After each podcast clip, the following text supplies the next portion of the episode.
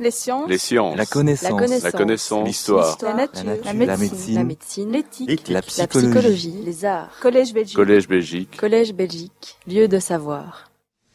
Oui, bonjour. Donc, je remercie euh, M. Missan d'avoir invité ce matin.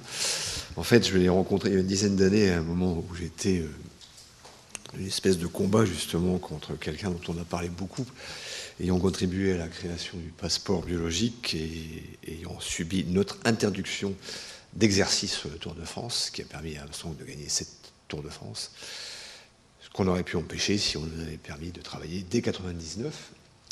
Et ça, on peut remercier l'UCI en particulier de nous avoir empêchés de travailler, qui a imposé sa loi au gouvernement français, donc, bien que le Tour de France se déroule, je vous le rappelle, en France. Donc en fait, euh, aujourd'hui, je mets... ah oui, oui. Je suis surtout un, un ingénieur dans le vivant, puisque je suis euh, dans le secteur public et que je travaille euh, en contrat euh, très régulièrement avec de grandes firmes biotechnologiques qui font des biomédicaments, voire de la thérapie génique et de la thérapie cellulaire. Et c'est ce qui m'a amené donc à me retrouver à partir de cet historique, utiliser en parallèle de ce que je dois faire pour ces entreprises euh, vis-à-vis des dérapages potentiellement dopants, en particulier dans le sport de haut niveau. Et paradoxalement, depuis quelques années, à cause du fait qu'un certain nombre de ces groupes indu- industriels ont aussi des activités dans le domaine de la nutrition et notamment de ce qu'on appelle les compléments alimentaires euh, à vocation thérapeutique, on m'a demandé de regarder ce qui se passait et c'est ça que je vais vous montrer et pas du tout euh, un exposé sur ce qui m'est demandé la plupart du temps. Donc là, je vous ai résumé, et j'ai fait quelque chose qu'on ne fait jamais, j'ai mélangé le français et l'anglais sur ce qu'on appelle les thérapies en français, et en fait le terme aujourd'hui accepté, c'est les thérapies, et sur une classification nouvelle qui va apparaître et que connaissent peut-être déjà un certain nombre de personnes par rapport aux régulations vis-à-vis de la santé. Donc les small molécules, c'est la galénique, c'est la pharmacie classique, et pour des raisons de, de coût, on a inventé les génériques. Et là-dessus, les deux grandes agences, entre guillemets, occidentales de régulation, EMA et FDA, sont d'accord. Vous avez les biologics, c'est de la biotechnologie, c'est l'EPO, c'est l'hormone de croissance, c'est la bioproduction. Et on a donc inventé, pour les raisons de coût, et uniquement en Europe pour l'instant, parce que le débat n'est pas réglé par la FDA américaine, les biosimilaires. Les biosimilaires ne sont pas des génériques, puisqu'on, comme on ne sait pas fabriquer, par exemple, une EPO en chimie, quand on fait un générique de l'EPO, la molécule n'est pas identique, puisque c'est de la production biologique. Par contre, elle va être similaire dans son action thérapeutique. Et ces biosimilaires ne sont reconnus aujourd'hui que par les MAE. Il y en avait 150 en 2011, il y en aura 500 là. Les Américains vont y aller également pour des raisons de coût. Et ces biosimilaires, donc, sont susceptibles de poser un certain nombre de problèmes. Vous avez une troisième catégorie, et là je vous ai donné la, définition générique aujourd'hui qui va être acceptée puisque la puissance de l'anglais est telle, c'est les NBCD, c'est-à-dire les non-biological complex drugs, c'est la nanomédecine.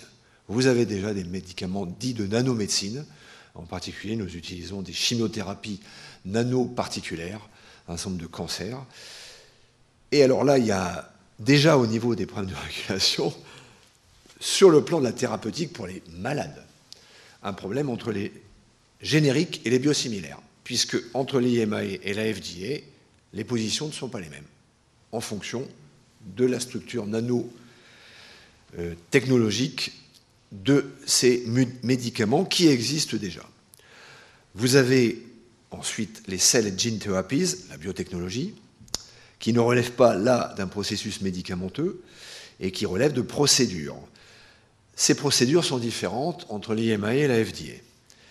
Vous avez le domaine des thérapies à partir de medical device, c'est la technologie. Ça va du stent à la prothèse de hanche, et ça relève d'un cahier des charges, et globalement, l'IMA et la FDA sont assez d'accord.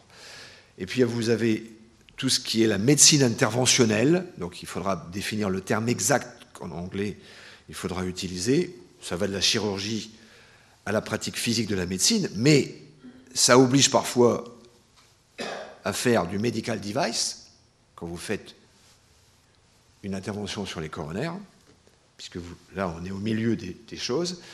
Et là, ça relève de protocoles, et les MA et la FDA sont assez d'accord. Et puis, vous avez une dernière catégorie qui est apparue depuis une dizaine d'années, les supplements, qui relèvent de l'alimentation, mais c'est de l'alimentation améliorée. Voilà. Et c'est toute une partie du problème. Et là, la réglementation, c'est pas en Europe l'IMAE, c'est l'Agence européenne alimentaire. Alors que de l'autre côté, du côté des États-Unis, c'est la FDA. Et donc, c'est une partie du problème, et c'est là-dessus que je finirai. Donc, un spot très rapide sur la contrefaçon médicamenteuse, à cause de ce qu'on m'a demandé de faire comme expert vis-à-vis du monde de l'industrie biopharmaceutique, biotechnologique et aujourd'hui des supplements, j'ai découvert le monde de la contrefaçon médicamenteuse. 10% du marché mondial du médicament, entre 45 et 75 milliards d'US dollars. Un médicament sur deux en Afrique. La création d'une entité qui s'appelle l'IRACM, dont le siège est à Paris, et je vous donne le, comment le portail pour ceux que ça intéresse. Vous pouvez avoir d'autres sources sur la contrefaçon médicamenteuse, le programme Impact de l'OMS, le Wellcome Trust avec nos camarades britanniques, le Pharmaceutical Security Institute, évidemment l'IMA et la FDA, et n'étant pas un zélateur de Jacques Chirac euh, dans le passé, pour avoir été confronté à la non-décision d'un gouvernement où il était président et avec un Premier ministre qui était, euh, j'ose pas, je pense que si ça s'est passé comme ça, c'était aussi un problème de cohabitation, autour de la Armstrong en 99, pour parler très clairement. Euh, la fondation Jacques Chirac, qui est euh, une des très rares fondations qui a fait de la contrefaçon médicamenteuse un item de réflexion et de combat par l'appel de Cotonou en 2009. Donc euh, l'opération Assine qui s'est déroulée en septembre 2016 avec l'Organisation mondiale des douanes, 113 millions de médicaments saisis en 10 jours, 16 pays africains francophones, anglophones, 97% des produits trafiqués fabriqués en Inde et en Chine. Sur 243 conteneurs contrôlés, 150 contenaient des produits illicites. Les opérations précédentes, hein, ça vous explique l'étendue du problème. Euh, qui est en fait la contrefaçon médicamenteuse, c'est la deuxième enfin c'est la première aujourd'hui criminalité du monde en termes de marché. Une partie des gens de la drogue vont dans la contrefaçon médicamenteuse parce qu'il y a moins de risques à cause de l'aspect judiciaire qui est essentiellement basé sur le côté, euh, comment dirais-je, propriété industrielle sur les médicaments et pas sur le côté trafiquant les médicaments de l'opération ASIM, antipaludéens, anti-inflammatoires, antibiotiques, analgésiques et autres. On peut imaginer bien sûr qu'une insuline contrefaite, c'est quand même un petit peu embêtant, surtout que quand on a l'insuline, il n'y a que du sucre. Pour un diabétique, c'est un peu ennuyeux. Donc ça, c'est en Afrique. La situation européenne, aujourd'hui, assez connue maintenant depuis l'opération Pangea 7 d'Interpol, qui relève absolument pas, bien entendu, de l'AMA, hein, parce qu'il n'en a pas les moyens, bien sûr, la situation européenne est surprenante. En effet, si vous avez la catégorisation africaine, voici la catégorisation européenne. Produits anabolisants, préparation amaigrissante, copie du Viagra, complément alimentaire. Cette opération a saisi 22 millions d'euros de produits contrefaits, 10 000 sites Internet fermés, classification des consommateurs, consommation de confort et de bien-être, donc application sportive. Dopage est devenu une cible de la contrefaçon médicamenteuse pour les produits en Europe. Achat sur Internet, création de filières parallèles d'organisations de santé qui vont mettre à disposition des consommateurs ces produits qui sont en dehors du système. C'est une grande différence par rapport à l'Afrique parce qu'un médicament contrefait sur deux, dans 30% des cas, est distribué par les voies officielles de la distribution pharmaceutique. Alors, maintenant, qu'est-ce qui se passe, par exemple, vis-à-vis des EPO Donc ça, c'est les EPO historiques, sachant que dans cette affaire, euh, mon expertise est devenue euh, euh, déviée historiquement par Amgen, lorsqu'ils ont mis au point à partir des eupoétines alpha et bêta, puisque c'est Amgen qui est à l'origine, en parallèle de Roche, des érythropoïétines, mais ce n'était pas distribué sous le nom d'Amgen, parce qu'Amgen n'était qu'une start-up à l'époque, mais c'était le consortium Johnson Johnson, qui regroupe 100 sociétés qui vont de la biotech au complément alimentaire. Et donc Amgen m'a demandé de les aider à ce moment-là à essayer de, de, voir comment on pouvait faire. Et c'est ce qui a fait émerger euh, l'agence américaine antidopage, puisque effectivement cette EPO était une EPO modifiée qui avait une vie plus longue, mais qui était l'objet d'une modification génique du gène humain de l'EPO. En fait, assez facile à repérer une fois qu'on savait qu'elle était utilisée. Donc, vous savez qu'on a toujours des problèmes avec ces EPO, et c'est pour ça qu'on a mis en place dans le protocole Adams les prélèvements la nuit, parce qu'en fait, ces EPO sont très très difficiles à contrôler dans les urines. Le test EPO a été longtemps insuffisant, il est de mieux en mieux euh, du point de vue de la performance, mais ce n'est pas un test toxicologique, c'est un test biologique de comparaison avec ce qui existe. Et c'est une partie du problème dans la contrefaçon. Parce que dès que les biosimilaires, grâce à l'IMAE, et pour des raisons économiques et des raisons louables, est arrivé en Europe, nous nous sommes retrouvés avec une multiplication des EPO sur le marché, qui évidemment n'était pas complètement identique par rapport à la reconnaissance vis-à-vis du test EPO. Et là-dessus, parallèlement, l'OMC, vous voyez qu'on est quand même dans la mondialisation complète là, a intégré les sociétés chinoises et indiennes qui contrefaisaient le PO, non pas pour le dopage, mais pour des raisons de ne pas payer les droits et les patentes aux deux fabricants mondiaux de l'EPO de l'époque, lorsqu'ils ont été intégrés dans l'OMC, leurs biosimilaires qui étaient sauvages et contrefaits sont devenus des biosimilaires officiels. Donc je vous les mets là. Et c'est là où les ennuis sur le PO dans le dopage ont émergé depuis une dizaine d'années. Et donc là, j'ai travaillé pour la compagnie Sandoz. Hein, c'est le Disclosure Act que j'applique aujourd'hui, comme je l'ai appliqué depuis 30 ans, et qui n'est appliqué en France que depuis 5 ans. Je vous le dis tout de suite. Hein. C'est-à-dire la révélation des contrats commerciaux de mes équipes publiques. Donc ça, c'est une documentation fournie par une de ces compagnies biopharmaceutiques qui fabriquent de l'EPO, officielle, sur des biosimilaires, non pas sauvages, mais des contrefaçons de l'EPO à visée dopante, c'est-à-dire un marché spécifique du dopage par EPO, accessible à tout le monde. Donc vous voyez, alors sans rentrer dans les détails, c'est une électrophorèse, enfin c'est une électrophorèse un peu plus compliquée. Donc vous avez l'EPO de référence qui est l'EPO époétine alpha historique, et vous avez là une flopée d'EPO de contrefaçon configurée pour le dopage, euh, qui ne sont pas très très pures, comme vous pouvez le remarquer pour certaines. Hein. Donc là, il y a évidemment la réalité du risque de la contrefaçon, mais globalement, euh, les gens pourront dire qu'ils s'en foutent, puisque comme le sportif n'est pas un malade, si elle est efficace qu'à 80%, ça mettra quand même le niveau de globules rouges suffisamment élevé, puisqu'il n'en a pas besoin, il n'est pas anémié. On est d'accord. Donc, pour votre information, la China 7, c'est le PO de contrefaçon acheté par le mari Gianni Longo, si vous avez suivi le, le comment dirais-je, le procès qui vient de se terminer. Et qu'il avait acheté, je crois qu'il en a acheté pour 3000 euros, qu'il faisait livrer ça, je crois, chez un de ses amis, qui était lui-même, euh, non pas dans le cyclisme, mais dans le ski, pour ne pas le repérer, mais il a eu le défaut d'acheter ça avec sa carte bleue. Ce qui permet de tracer bien sûr les gens. Ce que je suis en train de vous expliquer, c'est que vous pouvez acheter ces EPO sur le marché, par Internet, aujourd'hui, et vous le faire livrer. Donc, vu ce que je viens de vous dire, vous n'utilisez pas votre carte bleue. Enfin, je ne connais pas la législation belge, bien entendu, mais qui doit s'appliquer à la législation européenne, je pense. Donc, en fait, il y a à peu près, on pense qu'il y a à peu près entre 120 et 150 EPO sur le marché, ce qui pose quand même d'énormes problèmes en tant que superviseur de l'UBU.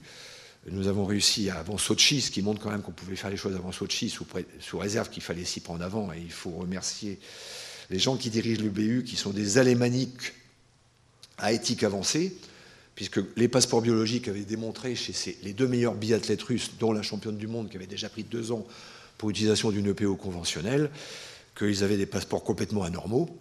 euh, et qu'il passait à travers tous les contrôles antidopage EPO, ce qui était surprenant et ça n'avait pas forcément à voir avec la, problématique russe. Et en fait, euh, ils ont déclenché une enquête, enfin une descente de police, passez-moi l'expression, dans l'hôtel où ils étaient présents, ce qui a permis de saisir les EPO de contrefaçon qui n'étaient pas identifiés et de pouvoir les contrôler positivement, ce qui a permis de les arrêter juste avant Sochi et d'imposer 50 000 euros d'amende à la Fédération russe de biathlon. Ce qui montre quand même que quand éthiquement et technologiquement parlant, et c'est une partie du problème, je pense, vis-à-vis de, de, de, comment dirais-je, l'intervention précédente, si on veut se donner les moyens de cette philosophie, il faut se donner les moyens. Si on n'a pas les moyens, le débat est ouvert, évidemment. Mais c'est quand même très complexe. Parce que 80% aujourd'hui des opérations antidopage dans le top niveau sur les produits high-tech ou biotech ou contrefaits, ce n'est pas le contrôle antidopage, c'est la douane, James Bond et la descente dans la chambre d'hôtel, ce qui explique la descente sur le championnat du monde de biathlon chez les Kazakhs il y a euh, huit jours, jours avant ces championnats du monde. Deuxième exemple de contrefaçon qui est exemplaire, Là, je vous présente le produit qui va remplacer le PO peut-être entre 2020 et 2025. C'est-à-dire qu'au lieu de vous injecter une protéine, le PO, bioproduite, pour augmenter sa présence ou pour normaliser son absence par rapport aux insuffisants rénaux, il y a plusieurs indications de PO dans la santé, cette petite société, qui est une start-up américaine, a réussi à trouver le moyen au niveau quasiment de la production de votre EPO dans les reins, à stabiliser le facteur IF qui va entraîner non seulement la production d'EPO, va améliorer la production d'hémoglobine dans les globules rouges, c'est vachement important, ça va la stabiliser, c'est mieux que ça additionne à l'EPO, va positiver le métabolisme du fer, dont on sait que c'est un énorme problème dans le sport intensif, et va vadodilater vos capillaires en agissant sur le NO, ce qui est fantastique. Donc je suis en train de vous dire que ça va être top. C'est top pour les malades, bien entendu. Hein. Eh bien, euh, en préparation 2015, championnat du monde en Corée, le deuxième marcheur athlétique français,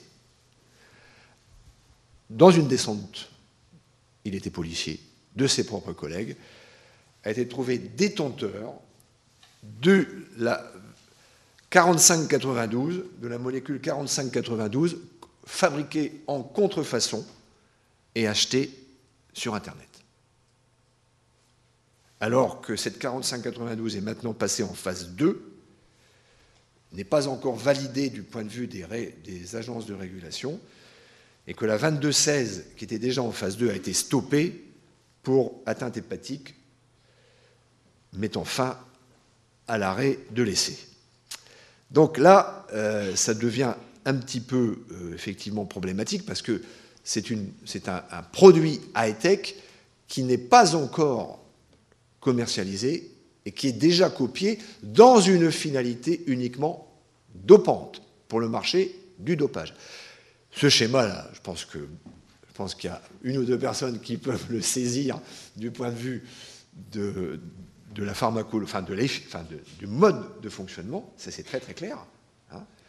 Euh, mais par contre, quand vous êtes marcheur athlétique et quand vous avez un gain qui est probablement mille fois inférieur au joueur moyen de l'en-avant Guingamp, qui est le plus petit club de football de première division de France, on peut imaginer comment cela peut être possible. Eh bien, c'est possible aujourd'hui, et c'était possible en 2015. Si vous reprenez l'histoire de l'AECAR, en fait, cette molécule, comme d'autres, et comme la metformine, qui est l'antidiabétique le plus vendu, l'antidiabétique oral le plus vendu dans le monde, euh, l'AECAR va, dans le cadre du gène SIRT1, stimuler la PPAR, qui est une protéine qui va entraîner un recrutement spécifique des fibres 1, c'est-à-dire amener une amélioration sur ce qu'on appelle euh, l'effort endurant. Eh ben, ces molécules n'ont jamais dépassé l'étage souris c'est-à-dire l'étage préclinique avant passage humain. Voilà. Et bien malgré tout, c'est arrivé fabriqué et en contrefaçon. Évidemment, il n'y a pas un labo un vilain labo officiel qui va fabriquer des médicaments pour les gentils sportifs qui vont se doper. Pourquoi? Parce que le marché mondial de la santé est infiniment plus important que le marché mondial du dopage, même si ce marché est lucratif. Voilà, donc ça c'est vis-à-vis de ce qu'on pourrait appeler les médicaments high-tech. Alors, un petit focus sur le problème des thérapies cellulaires et thérapies géniques. Je vous rappelle le débat éthique. Hein, euh, les, meilleures souches, les meilleures cellules souches sont les cellules souches embryonnaires. Donc il y a eu un frein dans beaucoup de pays, mais un certain nombre de pays avaient décidé d'y aller à partir du blastocyte entre le 8e et 10 jours, quand vous faites une fusion entre un spermatozoïde humain et un ovule humain, vous réimplantez, vous faites une FIV. À partir du moment où vous ne réimplantez pas, vous récupérez les, cellules au 8e, 10e jour, vous mettez dans une petite boîte, et ça vous donne le plan de fabrication de tous les tissus humains. Donc grosso modo, il y a un certain nombre d'essais hyper contrôlés qui se font dans les pays où le débat éthique, euh, enfin, où il a été jugé qu'on pouvait faire cela. Dans les autres pays, heureusement que les Japonais sont arrivés pour pouvoir nous permettre de reprogrammer un certain nombre de cellules, notamment les cellules, sousses mésenchymateuses qu'on peut reprendre dans la moelle osseuse. En les reprogrammant, on peut aboutir à des plans de production euh, de cellules souches ayant des qualités quasiment comparables aux cellules souches embryonnaires. En biologie vétérinaire, chez les chevaux de course, la tendinite aujourd'hui se traite de cette manière-là. On fait un prélèvement de moelle osseuse on va repérer les cellules de mésenchymateuses, je peux vous expliquer comment, par un système de cytométrie en flux. On va donc les repérer, les trier, on va les mettre en transformation, passez-moi l'expression, par un cocktail de facteurs de croissance spécifiques ténocytes. Ça va vous permettre d'avoir du ténocyte, c'est-à-dire des cellules qui arrivent du tendon, et on va donc remettre ces ténocytes au niveau de la tendinite chez le cheval. Qu'est-ce qu'on fait chez l'homme aujourd'hui? Réparation du cartilage avec une société leader qui s'appelle Genzyme qui aujourd'hui relève du groupe euh, Sanofi. On ne peut pas parler vraiment de dopage, du tendon, du muscle et la première thérapie. Alors évidemment, comme vous le savez, on utilisait déjà les plaquettes, platelet switch plasma, PRP, en thérapie cellulaire. C'est déjà une thérapie cellulaire pour tout ce qui était les blessures chroniques, notamment réfractaires. Hein, il y a eu un grand débat au niveau de l'AMA, et finalement l'AMA, sous la pression notamment du football, très utilisateur de PRP, en 2011 a considéré que les injections de PRP en intramusculaire étaient validables euh, et n'étaient pas considérées comme du dopant, bien que pour cela il faut utiliser des facteurs de croissance comme l'IGF-1 pendant le temps thérapeutique, euh, eux qui sont interdits et considérés comme du dopage. Hein, donc là, on est un peu dans le flou. En fait, grosso modo, on est dans une zone grise où finalement il faut gérer, la blessure pendant la saison pour savoir euh, à quel moment on peut utiliser les choses. Thérapie génique, c'est la même chose que la thérapie cellulaire, sauf que vous modifiez par une insertion ces cellules. Donc on est capable aujourd'hui de faire du facteur 9 chez les hémophiles B. Sur les myopathies, on a un certain nombre de programmes myopathiques, la mucoviscidose. La preuve de concept a été apportée par les enfants bulles et la reprogrammation des lymphocytes qui chahutaient chez eux. Donc il y a, à peu près, il y a plusieurs centaines d'essais actuellement, sous contrôle FDA et EMAE bien entendu, et par les agences nationales probablement, en tout cas au niveau de l'Europe. Qu'est-ce qui se passe déjà dans le sport? La thérapie génique tendineuse avec des transgénèses pour améliorer la qualité du tendon, avec des facteurs de croissance IGF-1 et BFGF.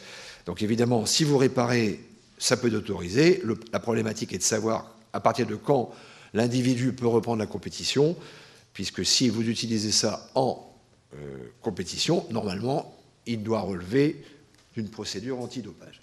Donc les mâles, les, contrefaçons, on ne va pas dire, ce n'est pas de la contrefaçon, ce sont des thérapies, mais ce sont, on va dire, des usages non autorisés.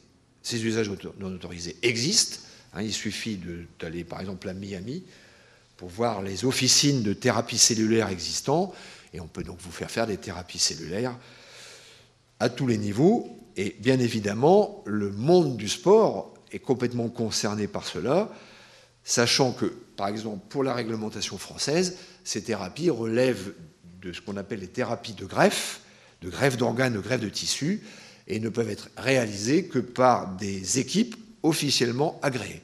Or, nous savons tous que, à peu près, dans le domaine, en tout cas par exemple du PRP, qui devrait relever de cet agrément, 50% des PRP faits actuellement en France sont faits par des équipes qui ne sont pas agréées.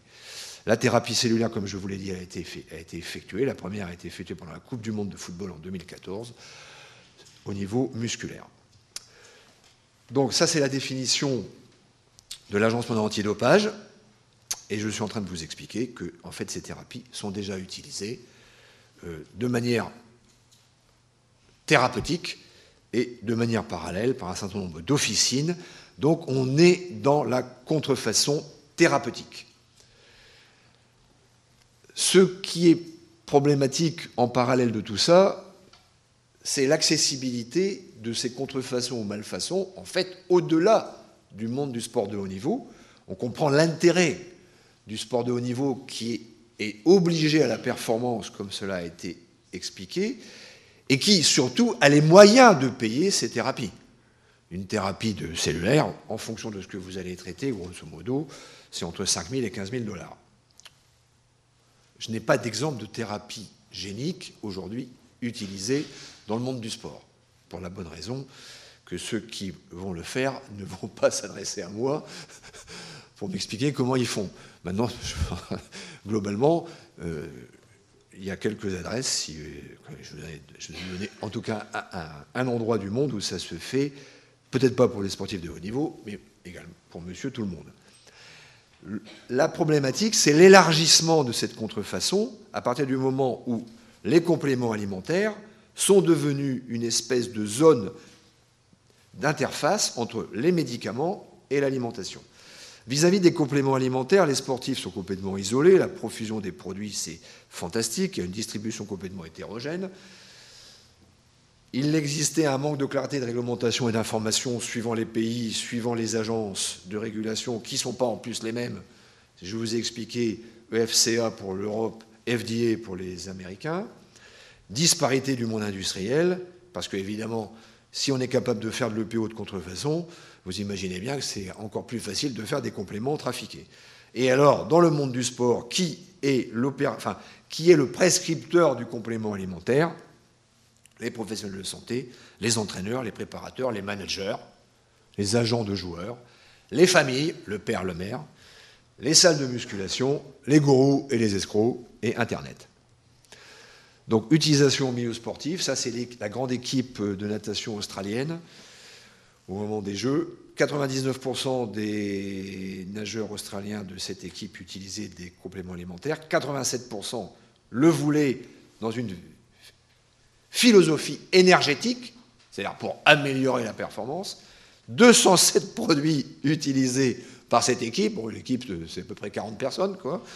Donc évidemment, s'ils se déplacent Heureusement que c'était Sydney, euh, les Jeux, parce que euh, se déplaçant, on peut imaginer qu'ils utilisent un 747 combi, hein, c'est-à-dire les, nageurs devant et, les containers derrière, hein, parce que c'est la moitié d'un hôpital qu'il faut. Et alors donc, devant la difficulté, les Australiens, à l'époque, ont tout de suite exigé qu'il y ait un label Sport Safety vis-à-vis -vis des industriels, non pas tant pour éviter le dopage, que surtout, comme les dopants dans ces compléments alimentaires qu'on a commencé à mettre sont des vieux produits, ils sont faciles à contrôler. Et donc, évidemment, il faut éviter que le sportif soit dopé à l'insu de son plein gré, ce qui serait dommageable, évidemment. Donc le piège Internet est arrivé dans la foulée, ça c'est une étude suisse, avec la contrefaçon médicamenteuse. Là où les choses se compliquent, c'est que vous avez soit à faire un véritable dopage via le complément alimentaire qui affiche la réalité, soit vous avez un complément alimentaire trafiqué avec peut-être même le produit pharmacologique trafiqué qui n'est pas indiqué. Et le pire du pire, c'est l'industriel qui va, le mauvais industriel, qui va utiliser une dose pharmacologique entre les deux pour qu'il soit un peu efficace mais pas suffisamment pour être dans une situation de dangerosité en cas de contrôle positif pour qu'on puisse l'attaquer comme ayant mis en danger la santé du consommateur. on a été expert donc avec des collègues de Lille sur un de ces dossiers à la suite du championnat du monde d'athlétisme 2003. Et l'athlète qui avait attaqué l'industriel pour mise en danger de sa santé a été débouté à cause de cette jurisprudence. Contamination des compléments alimentaires donc aux États-Unis avec la problématique donc de la non-précision de ce qui existe dans le complément alimentaire, essentiellement donc des stimulants, des bêta-2 agonistes, qui sont également, qui peuvent être stimulants et anabolisants pour certains, et surtout des vieux, enfin des stéroïdes, toute la ribambelle des stéroïdes. Donc là, je vais vous faire un petit passage. Donc, à cause de, cette orientation, euh, j'ai été un peu dépassé par les événements, euh, et donc je, je, me suis retrouvé bombardé dans l'environnement de ce qu'on appelle euh, l'Organisation européenne de l'alimentation, la sous-division des compléments alimentaires. Et il faut savoir qu'aujourd'hui, toutes ces informations qui arrivent, y compris pour les États, en dehors des quelques contrôles que les États peuvent faire faire, en France des GCCRF euh, ou euh, d'autres, comment dirais-je, d'autres agences, et, l'Europe c'est le FCA, en fait toutes ces informations viennent de l'industrie qui essaye, entre guillemets, de faire face à la situation. Donc ça, c'est une alarme de la BBC en 2016 sur six contrôles alimentaires, dont celui-là qui était assez fantastique, parce que en bas, vous avez tout ce qu'il y a en allégation du point de vue des compléments alimentaires standards, mais surtout on va rajouter quatre anabolisants dans le complément alimentaire. Alors évidemment, celui-là, il, est top, quoi. Hein. C'est sûr que.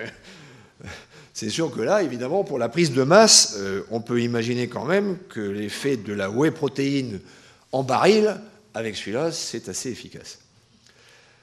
En fait, les Anglais ont été très motivés autour des Jeux Olympiques 2012 et ça a déclenché un certain nombre de, les Britanniques, je devrais dire, puisque là il s'agit de, deux athlètes gallois qui se sont retrouvés dopés à la suite de leur plein gré vis-à-vis de ce produit-là, vous voyez, le, Mountain Fuel, euh, qui contenait là de manière non déclarée évidemment les anabolisants, et ils se sont retrouvés comme des malades positifs et euh, évidemment soumis à la possibilité d'une sanction de deux ans. En France, c'est la même chose. Donc, euh, j'ai été euh, sollicité dans le cadre de ce, dossier qui va venir en jugement sur non pas la, donc une espèce de filière qui s'est créée par achat d'une créatine trafiquée avec un, un anabolisant stéroïde de contrefaçon acheté sur Internet et qui a été dépisté grâce à un médecin du sport de terrain à Sarlat, pour ne pas le dire. Sarlat, oui, c'est une région à haut risque gastronomique, hein, on est d'accord, mais je préfère ce risque. Euh, enfin, après, il faut faire, des, faut, faire, faut faire du sport derrière et faire un régime, on est d'accord.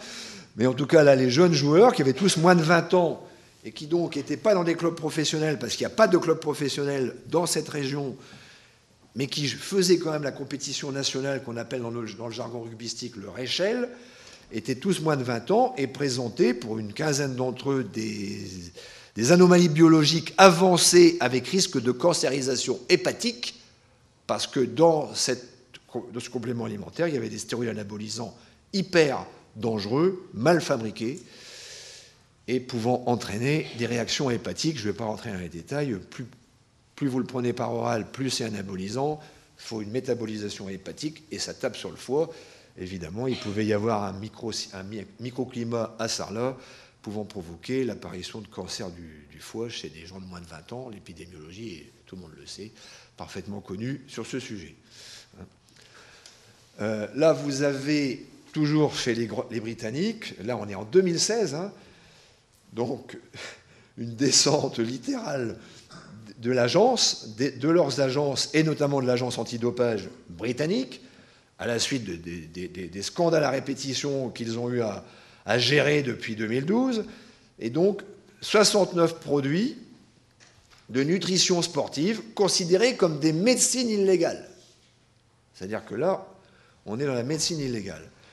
Le Japon se prépare à aborder les Jeux olympiques en 2020. Et donc ils ont lancé euh, le même programme, programme qui est en fait financé par l'industrie officielle et respectueuse des compléments alimentaires et s'appuyant sur une firme euh, anglo-saxonne qui s'appelle une, firme euh, de contrôle qui s'appelle LGC, qui maîtrise une compétence très élevée de, spectrométrie chromatographie, pour utiliser les termes technologiques, dans le domaine alimentaire, appliqué au domaine médicamenteux et au domaine euh, des compléments alimentaires.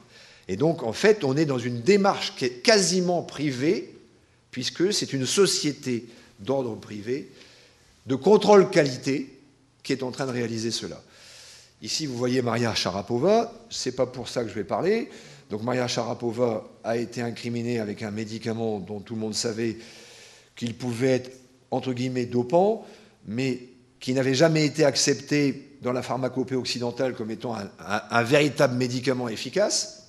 Voilà, il faut le savoir. Pourquoi? Parce que euh, ce brouillage pose un problème vis-à-vis des compléments alimentaires. Pourquoi? Parce que la caféine a été retirée de la liste de l'AMA en 2004. Aujourd'hui, dans la liste 2017, elle est en molécules en observation. Or, le problème, c'est que dans les compléments alimentaires, les trafiquants ont bien compris le truc, puisque la caféine a une réalité d'efficacité sportive, à la fois sur le métabolisme aérobie, sur la stimulation neurobiologique, hein, et je ne vais pas développer cela, bien entendu, parce que je n'ai pas le temps. Et donc, ces compléments alimentaires ont introduit des doses de caféine devenues très élevées. Le FCA indique 200 mg en une seule prise, 400 mg par jour, avec des variations d'âge. Il faut savoir que pour des raisons pharmacologiques, la caféine concentrée, à partir du moment où elle n'est pas utilisée sous une forme de type expresso ou café buvable, est beaucoup plus efficace, surtout quand elle est mélangée dans un complément alimentaire. Et donc là, vous avez une alarme dans ce contexte-là de l'Agence nationale suédoise de protection. Là, ils ont inventé une mesure que je ne connaissais pas, c'est la cuillère à thé. Euh, bon, voilà, c'est tout. Euh, en clair, dans ce complément alimentaire, quand ils ont lancé l'alarme, en faisant référence à la FDA, il y avait l'équivalent concentré de 28 expressos. Un expresso, c'est 95 mg. Et là, euh, il est rappelé les préconisations de l'EFC. Donc, il s'avère que sur une autre opération, qui n'a pas été publiée, nous avions trouvé, nous, un complément alimentaire avec 40 expressos. Donc, il est évident qu'à ce niveau-là, et je n'ai pas voulu euh, allonger mon intervention. Il y a une publication qui est sortie il y a huit jours sur cette problématique-là, euh, et notamment sur l'impact de ces, compléments alimentaires à, de telles doses. Alors, quand vous prenez un Red Bull, vous êtes petit joueur, hein, quand même. Hein. Parce que vous êtes à 80 mg de 150 ml. Ce qui est embêtant dans le Red Bull, c'est ce que vous mettez avec le Red Bull quand vous allez en boîte de nuit derrière. Hein. On est d'accord. C'est euh, la potentialisation avec l'alcool. Mais voilà. Donc il y a une vraie problématique à ce niveau-là. Au-delà de l'aspect dopant et, du trafic, vous avez l'aspect santé tout court dans les compléments alimentaires. Donc là, vous avez, euh, alors que l'acide nicotinique est un médicament et il est, formulé en médicament, dans les compléments alimentaires, euh, vous avez des compléments alimentaires, on va multiplier la présence de cet euh, acide nicotinique, qui est une vitamine du groupe B, et qui peut être bien entendu, ce qui n'est pas le cas si vous respectez la posologie du médicament officiel, vous mettre en situation critique. Ici, c'est un complément alimentaire qui est à base de sélénium. Le sélénium est un élément indispensable d'une de nos enzymes de l'antioxydation. Donc évidemment, quand vous manquez de sélénium, cette enzyme d'antioxydation baisse. Il y a des tas d'études qui montrent qu'effectivement, euh, du point de vue du risque cardiovasculaire, du point de vue de la dégénérescence cancéreuse, et chez les sportifs, il faut bien équilibrer l'oxydation. Alors là, ils ne se sont pas du tout embêtés, ils ont multiplié par 165 la dose imaginable. Ce qui veut dire qu'ils ont fait réapparaître potentiellement les conditions d'une maladie qui s'appelle la sélénose et qui ne touchait que les gens qui travaillaient dans les usines pour fabriquer du sélénium. Voilà. C'est les compléments alimentaires qui sont actuellement accessibles sur Internet ou un peu partout. Et là, on n'est même pas dans le dopage. Voici un petit truc, là, c'est les fameux polyphénols. Hein, tout le monde. Donc, c'est une étude qui indique que lorsque les doses sont très importantes, au lieu d'être en antioxydant, vous êtes en pro-oxydation et vous pouvez taper sur votre ADN. Voilà. La France, donc. Alors, pourquoi c'est compliqué? C'est parce qu'en en fait, nous avons une agence européenne et nous avons des agences nationales. Je parle de l'Europe. Et actuellement, ce qui se passe, c'est que c'est une forme de cacophonie. Et par exemple, notre euh, agence, qui s'appelle Lancet, euh, a des recommandations qui sont différentes de la FCA, notamment vis-à-vis de la caféine, de la carnétine, de la créatine ou de l'icopène, qui est un antioxydant. Il y a deux ans, une autre affaire terrible est arrivée sur les compléments alimentaires qu'on appelle pudiquement un contrôle du ratio masse maigre, masse grasse. En clair, les brûles-graisses. Les meilleurs brûles-graisses, passez-moi l'expression, ce sont les hormones thyroïdiennes. Vous les mettez dans les compléments alimentaires, le problème c'est que ça peut taper sur le cœur, il y a eu quelques morts, et ça touchait surtout, malheureusement, non pas des sportifs, mais ça touchait surtout, malheureusement, des femmes qui voulaient maigrir. Voilà. Donc il y a eu un petit scandale il y a quelques années en France avec une filière euh, artisanale, il y a eu trois morts dans la région parisienne. Comme les hormones thyroïdiennes sont euh, bannies, les trafiquants ont décidé de mettre un truc qu'on est allé chercher en 1935, qui est le DNP, dinitrophénol, qui est un composant euh, d'explosifs. Ça mène à tout. Et ce dinitrophénol, évidemment, a la particularité au niveau de la mitochondrie, vis-à-vis de l'apport énergétique en acide gras, de, de ne pas faire fabriquer de l'ATP pour le consommer, mais de la chaleur. Et donc la Grande-Bretagne a été confrontée au décès d'une jeune femme qui achetait ce complément alimentaire sur Internet ou dans une salle de, de culturisme. Et évidemment, elle prenait la même dose qu'un culturiste de 120 kg, ce qui fait qu'évidemment, euh, ça peut poser problème. Elle est morte d'une hyperthermie maligne. Les choses ne sont pas réglées sur les îles euh, britanniques, puisque, en fait, euh, toujours en Grande-Bretagne, le trafic continue. Donc là, on n'est même pas sous le registre de l'AMA, puisque la DNP n'était même pas considérée comme dopante.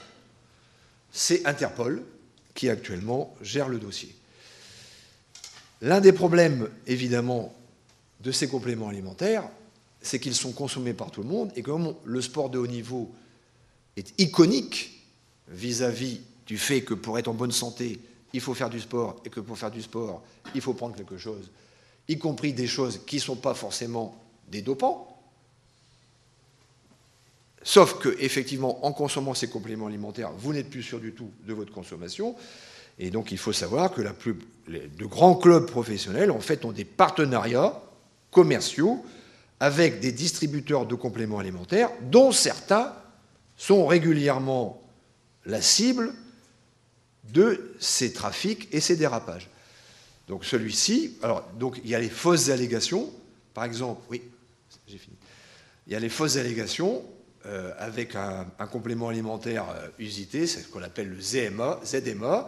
Ce labo va donc, et c'est toujours cette société privée de contrôle qualité, indiquer qu'il est euh, free vis-à-vis des produits interdits par l'AMA, ce qui veut dire que quand on vous parle de label sur les compléments alimentaires vis-à-vis du dopage, c'est un vœu pieux, parce que n'importe quel complément alimentaire peut afficher globalement le label pendant un certain temps et être hors de la régularité. Donc, en fait, on est dans une espèce de, de de zone grise, et là, c'est, euh, comme je laisserai mes documents, c'est Lucas Bucchini qui dirige une agence de conseil à ce niveau-là, qui explique qu'en fait, entre les autorités, c'est-à-dire les institutions, les agences de régulation européennes et nationales, et les autres, les clubs et les fédérations internationales, c'est un grand foutoir. Et au milieu de là-dedans, euh, vous pouvez remarquer que l'AMA est régulièrement utilisée comme puissance tutélaire, mais en fait, l'AMA n'a aucune action ponctuelle sur ce marché c'est ce que je viens de vous expliquer, qui concerne l'ensemble des gens qui font du sport et qui consomment des compléments alimentaires. Et donc ça, euh, c'est pour vous interpeller, puisque c'est sorti le 26 avril 2017, donc peut-être que quelqu'un pourra réagir. C'est-à-dire qu'aujourd'hui, en clair, les États, voire peut-être la communauté européenne, n'ont pas les moyens de contrôler la réalité de ces compléments alimentaires par rapport aux allégations, aux risques santé, voire aux produits dopants. Et donc l'Assemblée nationale, si j'ai bien compris, euh, va proposer le self-checking pour les supplements, donc les compléments alimentaires, vis-à-vis des industriels. C'est-à-dire, en fait, c'est une forme d'obligation pour les industriels d'être eux-mêmes les propres contrôles. C'est ce qui vous explique pourquoi cette euh, industrie est en train de bouger énormément, parce que derrière, il y a le problème de la responsabilité. Mais ça, pose quand même un énorme problème vis-à-vis de l'ensemble des millions de sportifs qui ne sont pas de haut niveau. Et pour finir, ben, je, vais, vous laisser ce tableau également, qui a été fait par l'Institut australien des sports, traduit en français, qui doit être réactualisé parce qu'il date de 2014.